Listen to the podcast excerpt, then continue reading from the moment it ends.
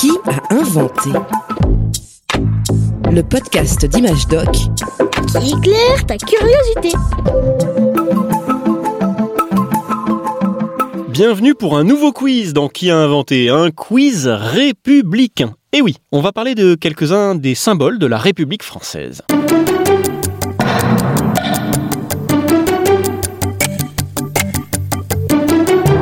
Un des symboles qu'on a évoqué ces dernières semaines, c'est la Marseillaise, l'hymne national français. Il a été composé pour donner du courage aux citoyens qui allaient combattre les ennemis de la Révolution. À ton avis, dans quelle ville ce chant a-t-il été composé? Réponse A. À Marseille. Réponse B. À Strasbourg. Réponse C. À Paris. Il y a un petit piège dans cette question. La Marseillaise n'a pas été composée à Marseille, mais à Strasbourg. C'était la réponse B. En 1792, cette ville de l'Est de la France se préparait à être attaquée par l'armée autrichienne qui avait déclaré la guerre aux Français. Ce chant devait donner envie de prendre les armes contre les Autrichiens. Il a été écrit en une seule nuit par un jeune militaire nommé Rouget de Lille. Mais alors, pourquoi la Marseillaise s'appelle-t-elle comme ça? Réponse A. Parce que les citoyens marseillais en ont fait leur hymne. Réponse B. Parce que Rouget de Lille était originaire de Marseille. Ou réponse C. Eh bien, on ne sait pas vraiment.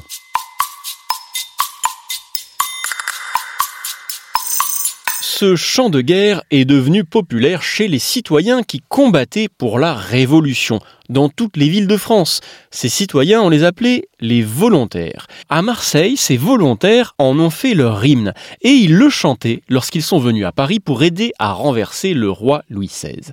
Du coup, tous les révolutionnaires ont repris cette chanson et l'ont rebaptisée Marseillaise. C'était un symbole de ralliement du peuple contre les rois.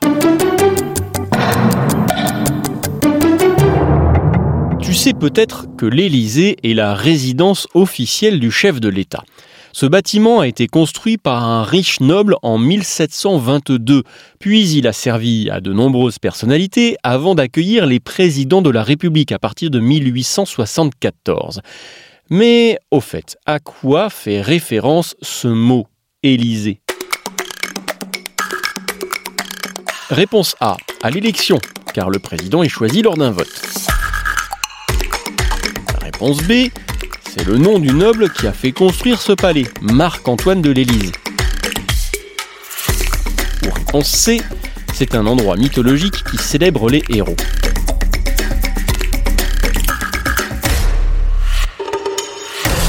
Eh bien, l'Élysée, au départ, c'est une référence à la mythologie. Les Grecs et les Romains de l'Antiquité pensaient qu'il existait un lieu où les héros se reposaient après leur mort, une sorte d'endroit paradisiaque pour les gens extraordinaires. On appelait aussi cet endroit les Champs-Élysées. Ça te rappelle peut-être quelque chose. Au XVIIIe siècle, le roi de France a baptisé une grande avenue Champs-Élysées comme dans la mythologie, pour célébrer les héros du pays. Comme le palais présidentiel se trouve juste à côté, on lui a donné ce nom, palais de l'Élysée. Parmi les symboles de la République française, il y a aussi le drapeau, bleu, blanc et rouge. Ces couleurs n'ont pas été choisies par hasard. Que signifient-elles? Réponse A. C'est l'union du blanc, la couleur du roi, avec les couleurs de Paris, bleu et rouge. Réponse B. Le bleu pour la mer qui entoure la France, le blanc pour la liberté, le rouge pour le sang versé pendant la Révolution. Réponse C. C'était les couleurs préférées du premier président.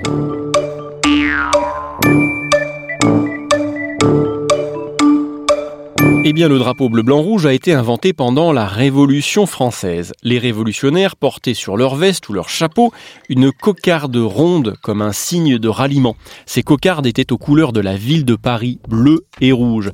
Après la prise de la Bastille, on y a ajouté du blanc, symbole du royaume de France. Ces cocardes bleu-blanc-rouge sont devenues très répandues pendant la Révolution et au fil du temps, elles sont devenues celles de la République française.